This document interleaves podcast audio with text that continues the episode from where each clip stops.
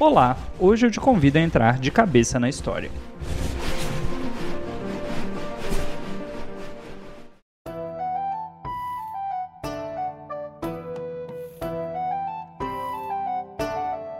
Olá, querido ouvinte, começando mais um episódio do podcast de Cabeça na História. Eu sou Dalton Cabeça e hoje nós vamos falar de um tema polêmico, algo que todos querem, porém poucos têm: dinheiro. Olá, eu gosto de dinheiro.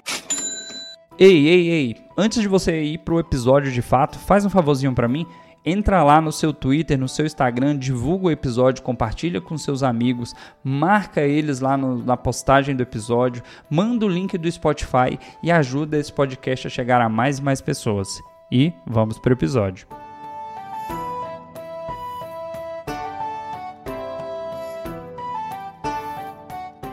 Quando nós falamos de dinheiro na história na cultura pop, ele acaba atraindo a atenção de milhares e milhões de pessoas. Todos em algum momento da vida já pensaram: "Nossa, eu quero ficar rico, eu quero ficar milionário, eu preciso de muito dinheiro". Porém, quando nós voltamos na história, ela não começa com dinheiro. Quando nós voltamos ao início da história da humanidade, nós lembramos que ela começa com a caça e com a coleta. Quando o homem primitivo ele procurava ali se proteger do frio e da fome, ele ainda se abrigava nas cavernas, ele ainda colhia frutos, ele não sabia o conceito de dinheiro e muito menos precisava do conceito de dinheiro. A sobrevivência era algo extremamente importante. Porém, conforme a humanidade foi evoluindo, este homem passou a praticar a troca. A partir do momento que o homem praticava a agricultura e sobrava alimento, sobrava pele de animais, algo que estava lhe sobrando, ele passou a praticar o chamado escambo. O escambo nada mais é do que a troca. A inteligência humana ela permitiu que o homem, conforme a sua necessidade, conseguisse trocar objetos com outros seres humanos e assim completar o seu ciclo ali, conseguir atender a todas as suas necessidades. E até esse momento da história da humanidade não existia dinheiro. Isso a gente já está falando aí de uns 10 mil anos atrás. Olá, eu gosto de dinheiro. Esse sistema de troca direta, ele durou aí muitos séculos e ele vai dar origem a alguns vocábulos que a gente conhece, como salário, que seria o pagamento aí feito através de uma certa quantidade de sal. A gente pode falar também da pecúnia, que vem aí do pecus, que significa o rebanho, o gado. Então as pessoas recebiam em animais. E dessa forma a pessoa acabava realizando uma tarefa, um trabalho, e ela não recebia necessariamente dinheiro, moeda. As primeiras moedas, geralmente em metal, elas vão surgir na Lídia, onde hoje é a Turquia, lá no século 7 a.C. Então a gente fala aí de algo aproximado de 2700 anos que vão surgir as primeiras moedas. O metal, como nós conhecemos, levou um tempo para chegar na história da humanidade. Se você estudou a pré-história, você lembra que a pré-história está dividida em três fases. Nós temos o paleolítico, o neolítico e a idade dos metais. Uma vez que o homem descobre a finalidade do metal e como moldá-lo, o metal passa a fazer parte da nossa vida. Porém, isso não significa que lá no início nós já dávamos valor a moedas. Porém, a partir do momento que o homem cunhou o metal, começou a colocar características nas moedas, isso se tornou uma forma de troca você trocava objetos, serviços por moedas, por dinheiro. O uso de metais preciosos como ouro e prata foram se tornando algo extremamente relevante para a humanidade. Nós definimos que esses metais tinham mais valor do que outro. Nós definimos que com esses metais nós faríamos o nosso dinheiro. Nós começamos a usar essas moedas como objetos de troca. Você trabalha, eu te pago, tanto por tantas horas, ou por tal serviço, ou por tal objeto. Porém, lá na Idade Média, quando o dinheiro já era algo comum, já era algo espalhado na história da humanidade, nós tivemos problemas com os diferentes tipos de moeda.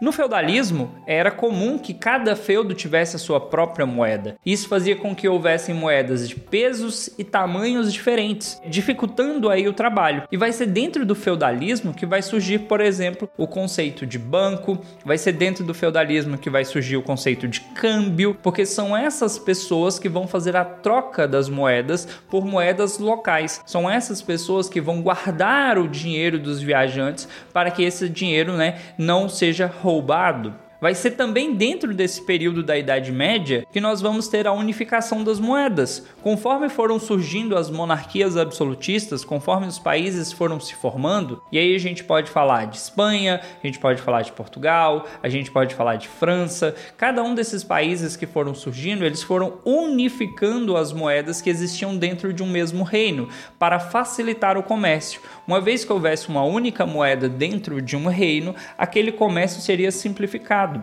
Porém, já no final da Idade Média, com as grandes navegações, e aí você pode conferir, temos um episódio no feed sobre isso. De cabeça na história, episódio 7. A quantidade de ouro que saiu da Europa para as Índias foi muito grande, o que fez com que esse metal tanto o ouro quanto a prata começasse a se tornar escasso dentro da Europa. E isso gerou uma busca por novas fontes, e aí a gente fala do metalismo. Por conta do uso dessas moedas, por uso desses metais como dinheiro, os países começaram a buscar novas reservas, tanto de ouro quanto de prata. Se a gente fosse pensar em Brasil, o Brasil teve fontes de ouro encontradas a partir do início do século 18, finalzinho do 17 para o início do 18, 1701 ali para frente. E aqui teremos grandes reservas de ouro que vão todas para Portugal, porque o objetivo era esse, é fazer com que o país tivesse dinheiro. No caso das colônias espanholas, eles encontraram grandes reservas de prata em vários pontos da América, tanto da América Central, América do Sul, e dessas minas de prata, boa parte da prata virou moeda, virou dinheiro, e esse dinheiro se espalhou pelo mundo. Olá, eu gosto de dinheiro. Embora a evolução aí do tempo tenha levado à substituição tanto do ouro e da prata por outros metais menos raros, com o passar dos séculos, a associação dos atributos de beleza, expressão cultural, eles estavam ligados às moedas. As moedas vão passar a ter símbolos, rostos, pessoas, figuras da história. Se você é uma pessoa religiosa, por exemplo, você conhece a passagem da Bíblia que diz: Dai a César o que é de César. Nesse caso, Jesus está falando do dinheiro, porque naquela época a imagem representada nas moedas era a imagem de César, o imperador. Outra passagem bíblica também é referente a Judas, que entregou Jesus por 30 moedas de prata. Então você tem a questão do dinheiro, a questão da representatividade, você vai pegar aí com o passar do tempo o dinheiro com rostos, com animais, com outras figuras que são relativamente importantes para a história.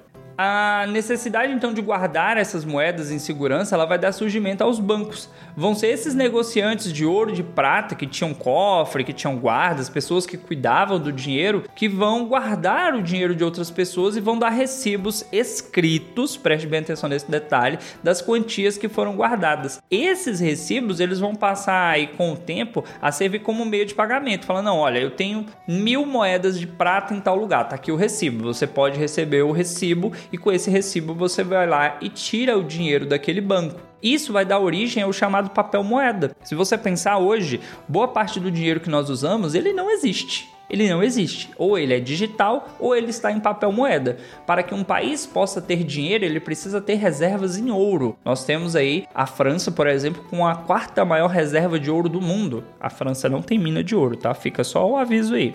Você entendeu? Vá roubar na puta que eu pariu! Seu filho da puta!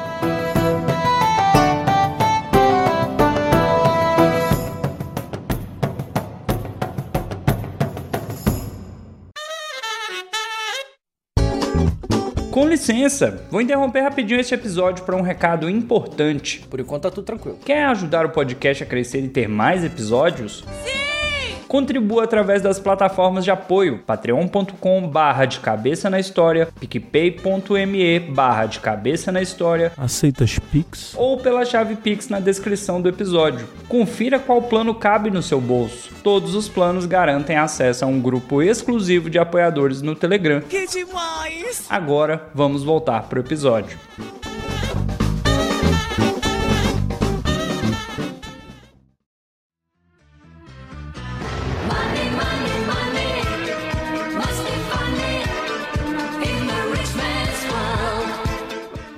Focando mais especificamente no nosso país, quando nós falamos de moedas, o Brasil ele teve nove trocas de padrão monetário e Quando você fala padrão monetário, é, nós tivemos nove tipos de dinheiro diferentes no nosso país que circularam aí desde o início da colonização até os dias atuais. O primeiro dinheiro oficial brasileiro, primeira moeda que circulou aqui foi o réis. Ele ficou em mais ou menos 400 anos em circulação. O país só foi lançar a segunda moeda oficial já lá na era Vargas, 1942, quando a gente vai transformar aquele dinheiro que existia no cruzeiro. E só cinco décadas depois ele vai se transformar no que nós chamamos de real.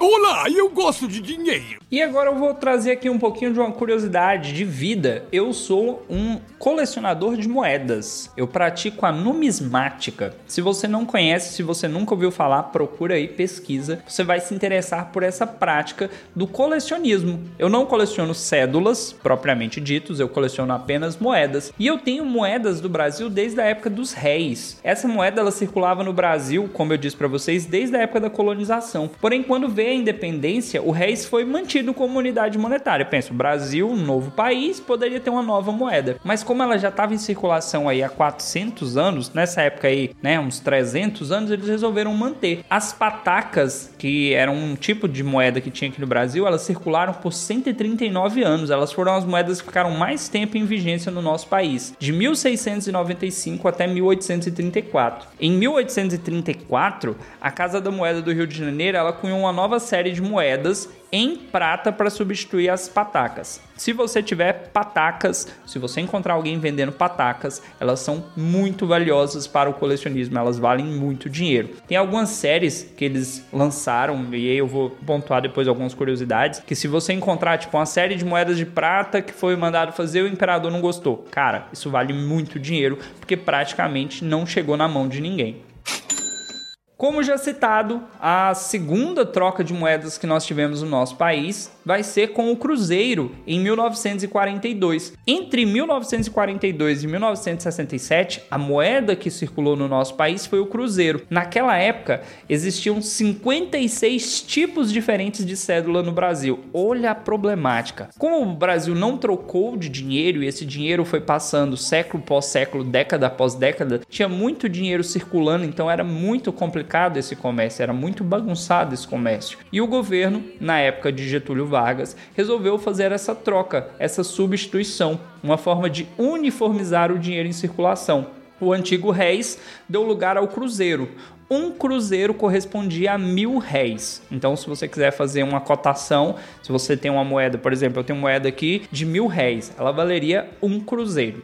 Olá, eu gosto de dinheiro. Em 1967, já durante o período da ditadura militar, o Brasil teve um novo dinheiro, olha aí, chamado de Cruzeiro Novo. Criativo? Nem tanto. É, a desvalorização do Cruzeiro, já no período da ditadura militar, ela levou à criação de um novo padrão temporário. O objetivo aí tentar controlar a questão da inflação, que nesse caso aqui a adaptação seria um corte de três zeros no Cruzeiro que já era utilizado. As cédulas do Cruzeiro Novo, elas foram aproveitadas, recebendo carimbos com os novos valores. Então, provavelmente, se você for na casa da sua avó, bisavó, dependendo da sua idade, você recebeu ou você viu cédulas com carimbos, que dessa forma dizia que aquela cédula poderia ser utilizada, mas que o valor monetário não era mais o que estava escrito e sim um carimbado. Mil cruzeiros correspondiam a um cruzeiro novo. Então, vai lá, vamos voltar. Mil réis, um cruzeiro. Mil cruzeiros, um cruzeiro novo. Tá acompanhando aí? É matemática, né? Tá ficando difícil. Escuta aqui, eu não estou aguentando mais. Porém,